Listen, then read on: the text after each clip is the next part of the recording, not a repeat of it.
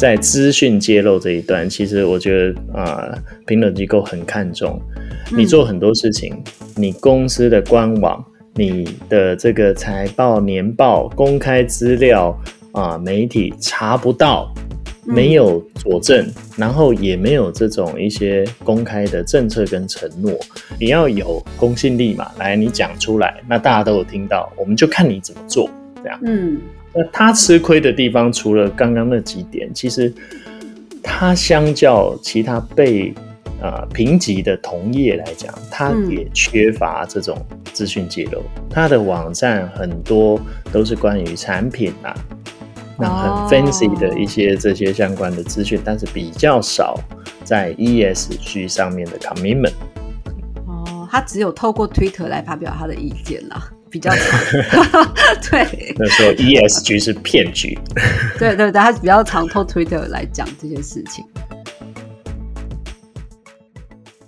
商周 ESG 与永续者同行，大家好，我是商周 ESG 主编管务员小管。有在关心 ESG 投资或是企业评级的一些听众朋友，应该都知道哦。上个月呢，特斯拉被踢出了标普五百 ESG 的指数，那老板马斯克当然非常的不爽了，就觉得说，哦，他开始在 Twitter 上面痛批说，ESG 根本就是一场骗局。那其实最近不只是马斯克对于 ESG 有一些反感，那包括美国的细股投资人，他们也开始认为说，ESG 其实就是替敌人命名的仇恨工厂，甚至掀起一股反 ESG 的浪潮，那是不是到底发生什么误会了？因为 ESG 在一般人的印象当中，应该都是检视一家公司是不是好公司的一个指标。那如果今天连特斯拉都不够 ESG，不够。不够环保，那我们是不是连这家公司都不能投资？那还有哪一家公司可以投呢？那呃，相信这个争议大家看得一头雾水了。那今天我们很高兴邀请到专家中的专家，我们邀请到安侯永续发展顾问公司执行副总经理林全新 Sam 来替大家解谜。那其实上周过去很多有关这个 ESG 或者是减碳啊、转型啊、企业转型的报道，其实我们很常去访问 Sam，然后跟他聊，他往往都能够带给我们一个就是呃非常。精辟的见解，然后一些新的趋势的分享，所以其实今天我们邀请到他来，其实很开心。我们先请 Sam 跟听众朋友问个好。呃，主持人小管，还有各位商周与永续者同行的听众朋友，大家好，我是 KPMG 安投永续发展顾问股份有限公司的执行副总经理，我是 Sam。谢谢 Sam 来到现场哦。所以首先第一件事就是跟你请教说，到底标普五百 ESG 指数为什么把特斯拉踢开？它还不够环保，还要怎么样？它是一个很很有趣的问题，大家都在讨论诶。回答你这个问题之前，先问你一个问题好不好？嗯，你最近有没有去上或是看到坊间很多的 ESG 或减碳的课程？有非常多，大概一个月至少每个星期都会有一到两堂吧，一一到两场的论坛。对啊，收费呢？收费也很高嘛，对不对？大概五万到十万都不等。真的，我还有看过三十万的。对，那你看为什么我先提这件事啊？你看看 ESG 啊，其实以前比较多叫 CSR，企业社会责任，它一直都存在。它在企业里面呢，在整个啊国家体制里面呢，在推行一些相关工作，比如说像联合国，那它不是什么特别的新鲜事。不管是从投资的角度啦，从公司治理的角度，从环安卫的角度，其实它发展已经蛮久了。这样，那现在我觉得会有啊这样的问题是：第一个，你看像我们刚刚所谈的，你有没有上过很多 ESG 的课程，或听到很多这种减碳相关的一些收费的课程？所有的社会贤达，所有的教授都变网红，那 这样的热度。这样的热度，有的时候啊，让人家在热度跟落地之间哦，有这种 冲突的焦虑跟厌恶感。我觉得这个是难免的，你知道吗？所以这是。第一个原因，对，嗯嗯嗯，就是说，因为现在大家热度讨论热讨论的这个热度太高了，但实际上到底怎么做，就是太多说法，太多方法，所以大家也会觉得说，哦，到底是怎样，很烦。对啊，大家无所适从，然后专家也讲，不是专家也讲，网红也讲，社会贤达也讲，那到底应该是什么样的情况呢？它在市场上的讯号算是蛮混乱的嘛？嗯，对，那到底是怎么办？要怎么看？嗯。大家要找的是解决方案嘛。那对，Tesla 当然这个，我觉得马斯克他他的发声其实也是蛮有道理的啦。但应该怎么说呢？我觉得产品环保跟企业环保这是两回事，这是这是一个迷思啊。你看，像马斯克，我觉得他在这一个啊发言中啊，他特别有提到，他说啊，那个我 Tesla 做这么好。一些相关的产品，像电动车啊，或者是我的基础建设，也都跟绿能或绿电有关。你看看，像高污染的这个石油公司 Exxon Mobil，它竟然都没有被踢出榜外，而且呢，还在这个标普五百 ESG 指数的前十名。对，那所以这样子它就。可是，可是我们应该要这样子想哎，你看为什么 Tesla 会被踢出去？它的原因是什么？跟为什么像 Exxon Mobil 这种好像人家高污染、高碳排的行业，它是在排名前十？第一个，嗯，Tesla 在所有的这个相关的评比里面的指标，它在低碳的一些这种 low carbon 的 strategy、低碳的策略，还有商业行为准则。像 Code of Conduct 这些表现其实分数不是很好。你知道，rating agency 是用很多不同的这个指标去看你很全面的公司表现。嗯，那另外你看看，哎，Tesla 还有一些工厂，它有这个工作环境啊、劳动条件，甚至种族歧视，还有自驾车事故调查的这些处理，其实我觉得都影响到它的得分诶。那有一些什么这个旗下的集团公司的一些职场性骚扰事件，这些这些劳动人权的一些相关的问题，其实它算是很广泛的面向来评定一家公司哦。所以你看，回到我们刚刚所讲，他被踢出去，他觉得说，哎，好像不是很公平。但为什么 X Mobile 它在里面？如果我们还记得的话，关注这个 ESG 领域的观众跟听众朋友啊。从去年开始啊，这一家 Exxon Mobil 的这个石油公司啊，它有一个这个相关的股东行动主义很有名的事件，一家中小型的资产管理公司叫 Engine Number One，去说服了包括加州的这个退休基金贝莱德，还有这个相关的一些机构投资人，去说服说，哎，这一家公司在董监事选举的时候，你把票投给我们。因为我们去跟这个 Exxon Mobil 沟通很多次，要他做低碳转型。那他不转型呢，我们直接从这个董事席次下手，进到他董事会以后，我们就可以来做。结果他们拿下三席的董事，所以你看他在改善跟调整的作为上面是有这样一个投入跟力道的。所以我觉得他，哎，为什么标普五百的 ESG 指数要把 Tesla 踢出去？它不是只是靠产品。很环保，它整个公司很多的面向都要兼顾，也不是靠碳权大赚特赚，那 就可以代表说，哦，它是一家很 ESG 的公司。所以，我们如果呃持平来讲啦，就是说，比如说，因为看我们看石油公司，它可以列入评级里面，但特斯拉却被踢出去，这件事情，我们应该怎么去看待 ESG 的评价？它到底是代表一个什么样的指标？嗯。我觉得啊，评比机构啊，其实啊，目前给大家一个概念哦，呃，大概在全世界有六百多家 rating agency，六百多家，嗯嗯嗯，对，六百多家 rating agency，所以大家其实有的时候也蛮痛苦的，不知道是哪一个哪一个评级机构比较有公信力嘛。这样子，对，那评级机构给企业打的分数啊，其实只是代表说我们有多一层 filter，多一层筛子来辨识整个公司在除了财务以外 ESG 的风险跟机会嘛。那我刚刚讲，像这六百多家评级公司啊，根据这个 Sustainability 这个单位，它会发一份报告叫 Rate 的 Raters。就是给这些评级机构做排名。哦，排名说大概一些主流我们常听过的这些 ESG 的投资平等机构，它在涵盖的企业数，就是它管理资产 AUM 比较大的，哎，这就是我们常听到的 MSCI、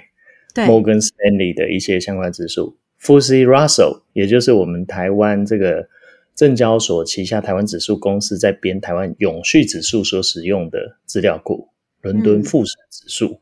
还有像 ISS 这个机构投资人很有名的这个 ISS Ocam 这些指数，它的 coverage 就是它涵盖的企业比较多。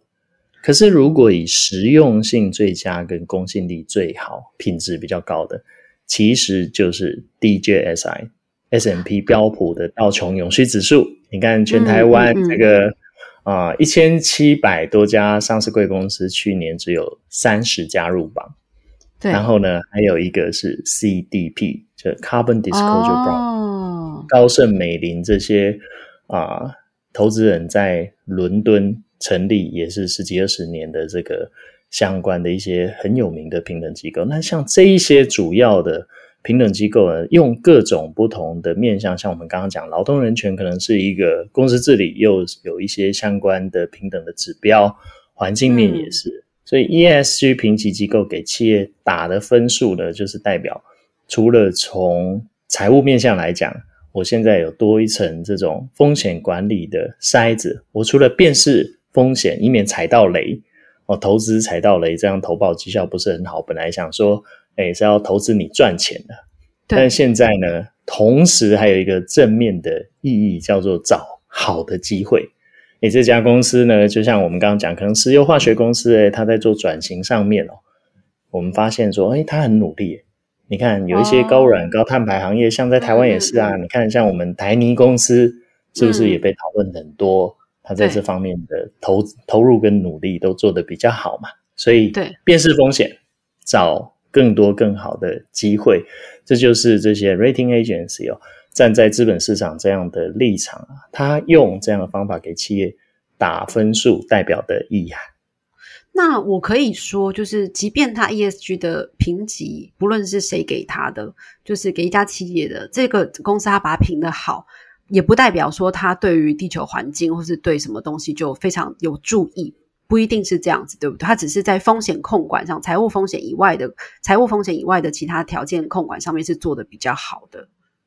呃，我觉得应该是这样子讲，就是您刚讲那个那个有道理，就是它呃，即使是说评级很好，或者是评级不好，但是呢，你知道吗？这跟考试答问卷一样。打考卷，你你的这个考试分数好，不代表你是这个素行品性良好的好学生啊，对不对？这个有各种不同的衡量指标，所以一样的道理，这是一份考卷的话，这是代表这家公司哦，用这一些考核跟评量指标，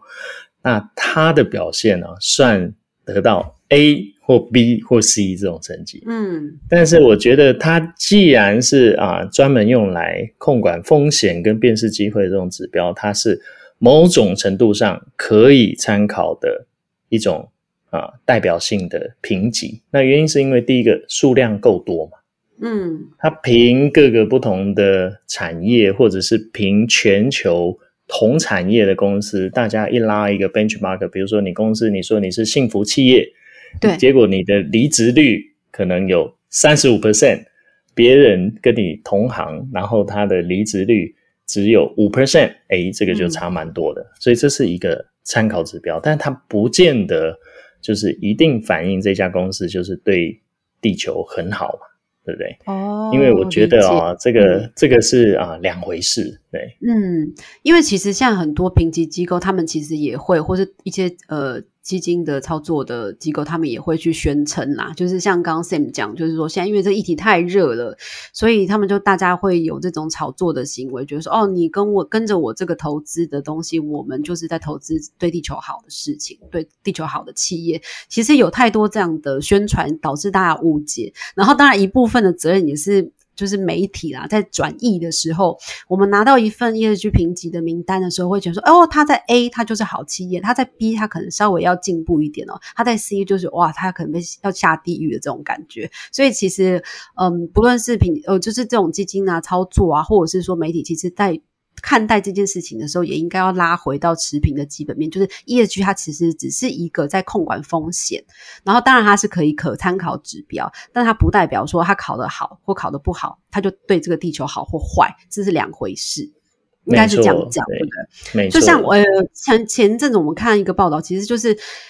像麦当劳啦，就我不是要特别要攻击麦当劳，但麦当劳它它也做了很多，比如说减塑啦，或低碳啊、转型啊，或是一些呃就是这这些这些环保的措施。但是因为过去十年呢，它的碳排量其实是增加的，但你不要以为它增加，它就会被评级到不好。E E S G 就是 M S C 啊，还是调高它的评级，因为他们的判断是说，因为麦当劳这样的公司，如果气候的变迁，其实不会对它的财务收入或是未来的营运造成什么风险，所以他就把这个因素给剔除了。这个东西，你我们自己这样看，我会觉得，哎，这个这合理吗？就是投资人看这种东西可信吗？我觉得啊，应该是这样子讲。你看麦当劳，这也是一个很有趣的例子嘛。嗯，我们其实，在做这个评级的时候，评级机构它的一些想法，除了刚刚所谈的找风险跟机会点嘛，对那另外一个呢，它是看像这种现在哦，像过街老鼠一样的高污染、高碳排行业，或者是好，你不是高污染、高碳排行业，但是是 ESG 高风险行业。但是你相对上，你有很积极的改善跟努力的一些作为跟成效，比如说像我们刚刚讲这个台湾台泥公司的例子，嗯我想这个如果你是一家金融机构啦，在投融资上，你给他啊、像刚刚我们谈的高污染、高碳排行业是吗？是，它是。那他可能是在被你这个评分卡上面哦，是被列在这个族群。可是呢，他的改善跟努力的作为跟成效有没有绩效？哎，有没有在转型上面哦，好像表现得很愿意投入？哎，嗯，这个也有。那反而我觉得对于呃机构投资人来讲，他不但不会降评，他会啊、呃肯定他的一些努力跟成效，但是也会更积极的去监督他有没有达到这些成效。所以你说麦当劳例子，我觉得是这样解读哦。嗯麦当劳它是一个食品餐饮相关的业者，当然人很多人会讲说，其实它是地产商嘛。你看它插起的都是这个 对黄金地段，所以它其实是地产商。好，anyway，但我们呃不开这个玩笑的话，你看它的核心本业跟原罪的痛点是什么？理论上来讲，应该是食品安全，它的这个食食品食材的履历溯源，它的嗯供应链管理，它的顾客关系。所以我的意思是说，它的 significant，它的嗯这种 materiality，它的公司的 ESG 重点啊，应该是在我们刚刚讲食安溯源、供应链管理那个环节。那它的排碳量增加，哎，可能跟它的啊本业的某种程度上相较，其实它侧重的那一个部分的改善跟调整，还相对的来重要的多。所以我觉得这是评级机构，它就像我们刚刚聊考试考卷嘛，你是这个考试得到好成绩的学生，不代表你的品性或者是素性人格是一个很好的学生。所以从各种不同的角度，尽量啊去收敛跟给企业一个成绩。我想这个是目前啊 ESG 市场上热度很高的一个情况下，那大家所想出来的比较啊好的一个方法嘛，比较比较容易有工具跟辨识度啊。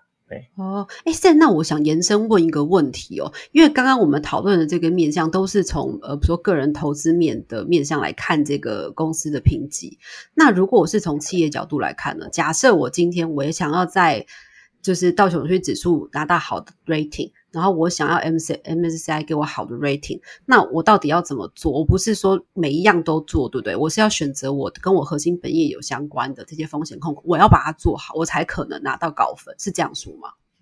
哎、我我举我一样举一个例子好不好？嗯小管，我问你哦，我们是台湾人哦，你对你说说看，你对日月光半导体这家公司的印象是什么？这么敏感的话题 没有啦。呃，我确实觉得 我我看这个啊，我确实觉得他之前曾经有那个排放污水的状况发生嘛。那他现在也很努力的在呃调整或是改善这样的状况。那我也相信他在比如说道球永续指数，他其实表现不错的。对，呀，这这就是我要讲的。你你知道吗？它表面上好像是一个蛮敏感问题，但是我们可以用很正面的方式来讨论这个案例哦。怎么说呢？嗯我们刚刚延伸出来的问题是说，哎，假设有一家公司，你看像日月光，很多台湾人对它的印象都还停留在以前说，哦，它就是这个废污水排放，然后有这样的事迹的一个公司。你知道吗？在二零一五年，张前生董事长哦。到新加坡发行了这个亚洲第一档绿色债券，嗯，它的这个发行的金额是一亿美元，一亿美元约当嗯三十亿新台币。对，那这是什么意思呢？因为当初在发生这个事件的时候啊，啊，日月光张董事长有承诺，然后有跟大家道歉说，那以后呢要提拨，就是以三十亿的新台币来做相关污染设备整治的提升，还有绿建筑或厂房的升级跟改善的作业。那你想想看哦，我为什么我为什么提这个例子哦？我们今天在谈评级，他用了这个方式，在啊二零一五年这个好像永续金融跟 ESG 还没有这么 popular 的，大家都在、都在谈的这个年代哦，他获得机构投资人的肯定，把这一些相关的、呃筹融资的工具啊，啊，真正获得资金市场的资金再拿回去，在自己的公司真的做到一些改善跟防治设备的提升。所以嗯最近四五年，他在 semiconductor 半导体产业这个领域，DJSI 的评级给他是超过我们护国神山台积电 跟联电哦排名这个半导体领域的 sector leader，就产业领袖的位置。所以你想想看，我们我这是呃我们在相关的一些案例上面，有的时候觉得说，哎，他好像印象中不是那么好的公司，可是投资人买单，对嗯，就是跟我们刚刚回到前面一样嘛，就是说你对这家公司，你觉得它是不是很环保？不见得，就是投资评级机构跟 就是我们就是一般大消费大众可能看法是看的点不太一样。对。那这个到底怎么？就是可是这个也牵扯到，就是说月刚他他在对外这个，就是因为利害关系人沟通也是业绩很重要的一环嘛。那一般民众或是呃企业形象，其实也是业绩很重要的一环，是吧？这个也是吧？对，没错，对，就所以你、嗯你嘴巴怎么讲，跟你怎么做，哎，这个大家都看在眼里哦。因为业绩其实就是帮你调体质，还有就是就是给投资人或一般人看的指标嘛，就是你这家公司有没有体质在改善，其实看那个东西是是可以看得出来的。对，没错，所以回到刚刚问，就是说，如果你这家企业你想要在这些 rating 拿到好分数，其实你就真的要做出实质的改善，然后看投资机构、投资人愿不愿意相信你，你要拿出一个 record 出来给大家看，证明这件事。对，我觉得不只是投资机构，主管机关也在看你怎么改跟怎么做。以前嗯 ESG 大家叫做先求先求有，再求好嘛。就比如说对啊，你没有报告说啊，不然你赶快公司先发个永续报告。嗯，诶，现在永续报告大家发行，你看像去年根据调查统计，一千七百多家上市贵公司，台湾已经有六百八十五家自愿或强制被这个要求发行报告书、哦，占了对三分之一以上。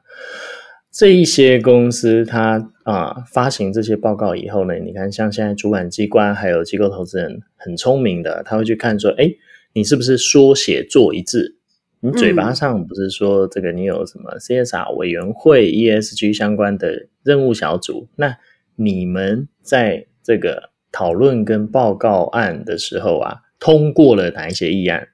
这些议案呢？你说要减碳，哎，到年底做了哪些事？绩效是什么？那你做的只是啊买买碳权、种种树、买买绿电这些嗯表面功夫，还是你实际在这个厂区制成污染防治设备上的更新跟调整？哎，这两种的力道就不太一样。哦，其实是不是尤其外资更重视，就是上市贵公司这些的 record 的表现？没错，就是我刚刚所讲，说写做一致。因为你想想看，评级机构嘛，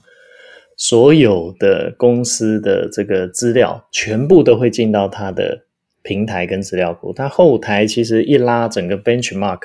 一看就知道你跟同业的落差到底是高还低，这样子。嗯，因为像刚刚在有讲到说，每一年很多上市贵企业都要写那个业绩或 CSR 报告，那其实我。就我所知啊，就是这个 ESG 报告，其实就是他可能会 copy 去年的，然后把数字改一改，就变成今年的，然后就可能交出可能上万字的一个报告。其实对于投资人或投资机构来说，他根本没时间看；或外资来说，他根本没时间看。他只是要追踪你的数字、你的提案、你的你的承诺有没有做到嘛？诶，现在的这个分析师大家都很有概念了，而且很多家 rating agency 也应用了 AI。这一些呃人工智慧技术，所以诶现在不太好骗喽。现在的这个资料啊，除了要 update 去年的资料以外，还要啊想办法，真的是去落地的做一些改善工作。回到刚刚我们第一个，我们开场的时候谈 Tesla，我们说 Tesla 在可能啊 low carbon strategy 或者是 c o v e conduct 或者是一些劳动人权表现。可能排名比较下滑。其实啊，Tesla 这家公司这几年在 ESG 上面的得分都算是蛮蛮稳定的，也有一些努力，但是它只是跟别人持续一直在往前跑的这个同产业的相关的竞争者比起来，那你这种就像。呃，学如逆水行舟，你不进不退，你知道？别人一直往前跑啊，你你还是觉得说，哦，我跟我自己比有进步，可是你的进步跟别人比，呃，不够快，所以你只好被跑在后面这也是一个原因了。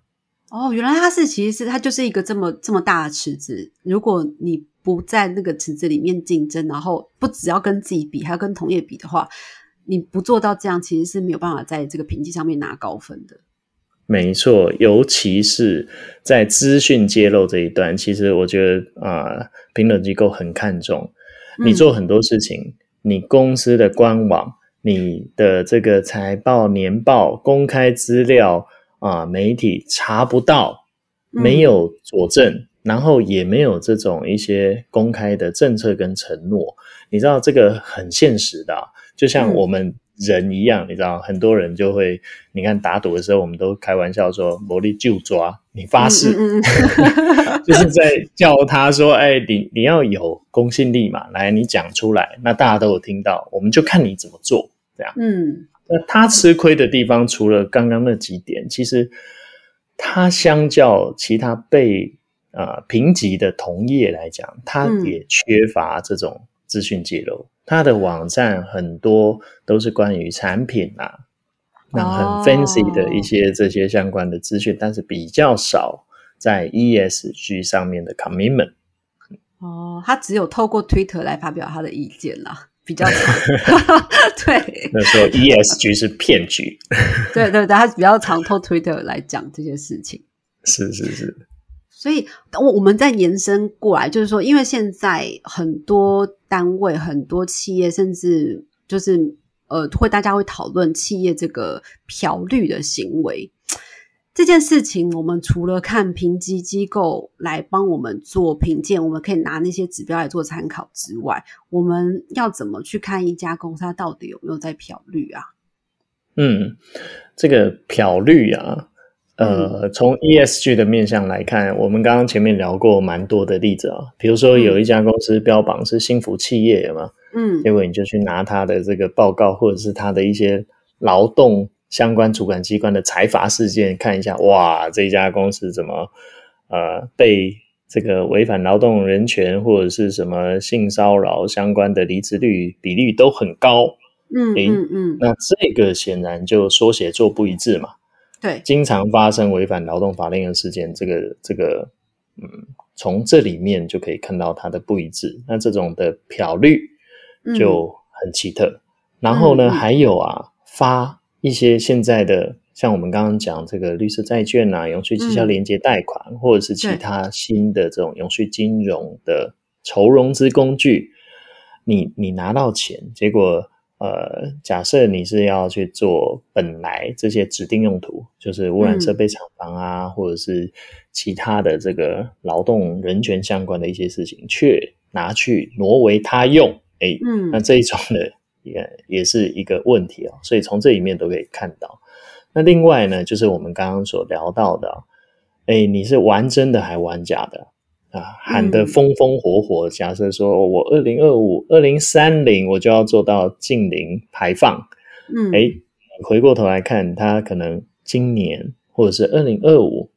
啊，每年的一些落实程度跟去做了哪些事，如果只是呃嘴巴喊得很大声，或者是短期内去啊靠一些国际的组织给他的一些啊评级，嗯，那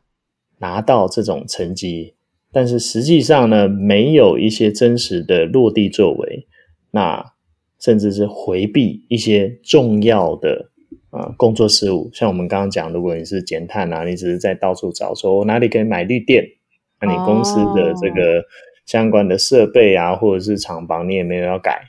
哦，懂，那 business as usual，那没有什么差别，这种也是漂绿的一种。所以我觉得从这个几个点啊，从宣布到落实间隔太久，嗯没有缺呃没有一些很重大的改变，甚至是关键的改善行动，那这种就会啊、从刚刚所谈的几个面向，很容易看得出来它是玩真的还是玩假的 E ESG。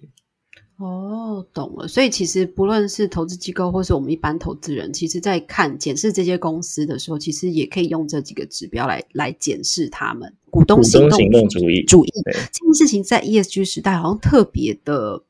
被放就是怎么讲，就是大家要特别关注这个点。为什么？就是以前可能大家会觉得啊，股东就这样能够怎样，就是听我，我只要有给你 EPS 给你赚钱，你就你就相信我嘛。可是现在好像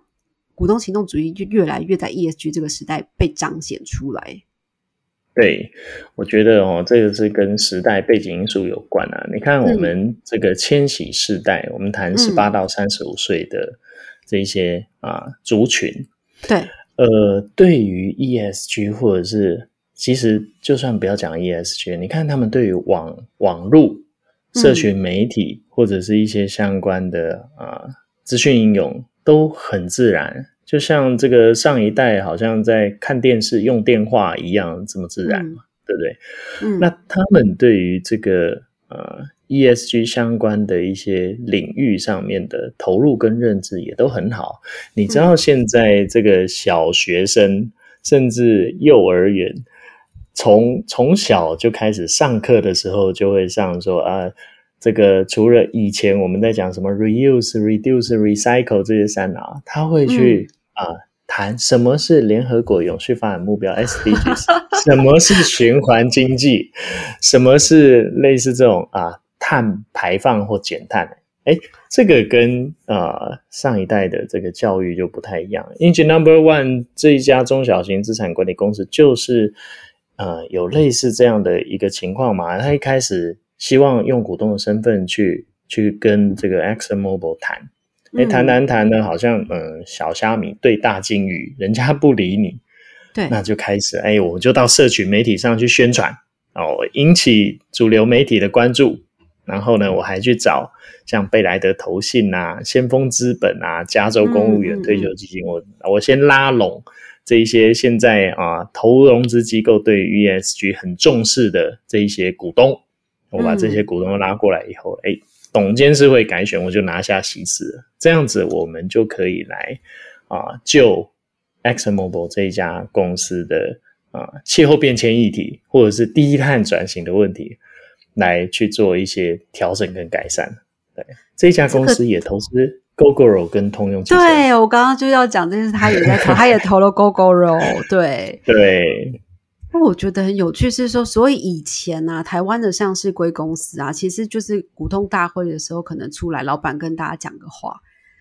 可能对于这种呃股东行动主义，他们比较没有这么在意。我是说老一辈的经营者啦，但是现在这种世代就是交替，然后大家对于这个公司要怎么做，你如果不是只改变，我就进入改变你的这种状况，要越来越的有有意识到哦，真的。现现在现在的人呐、比较注重，不管是工作或生活，都注重意义大于利益的这种态度跟精神。对，嗯，所以企业也不要以为说我每一年我给股东分润，我给你赚钱，我分红，其实就是我对你有交代。其实呃，现在的投资人或股东他们其实更在意的是你到底有没有前瞻性，你到底有没有往一个正确的目标或是永续的目标发展。是这件事情，我觉得交代是对啊。你刚刚讲的那个投报绩效交代变成是基本的，就是啊，我要我要你做好事，也要你赚钱。这个确实是现在大家 ESG 时代要注意的啦。其实，所以其实从今天我们从特斯拉被踢出去，到就是呃石油公司它可以留在里面，以及到麦当劳等等等，我们今天谈了蛮多的。希望我们这一集的节目其实有呃借着 Sam 的专业知识跟生动的解析，让大家对于这 ESG 的这个迷思跟误解，其实可能够被解开啦。那其实我们后续还会继续在讨论，就是有关这种 ESG 的趋势下面会产生，比如说说。反 ESG 啊，然后或者是呃各种的新的争议事件，那以后我相信也会有很长很多机会来找 Sam 来跟我们在做这个这个呃精辟的分析，对 ESG 有更正确的认识。这样，谢谢 Sam 今天来到节目里面跟大家分享。谢谢小管，也谢谢各位听众朋友。想要掌握最新最热的 ESG 趋势，欢迎大家订阅商周 Podcast 频道商周 Bar。商周 ESG 与永续者同行，我们下次再见喽。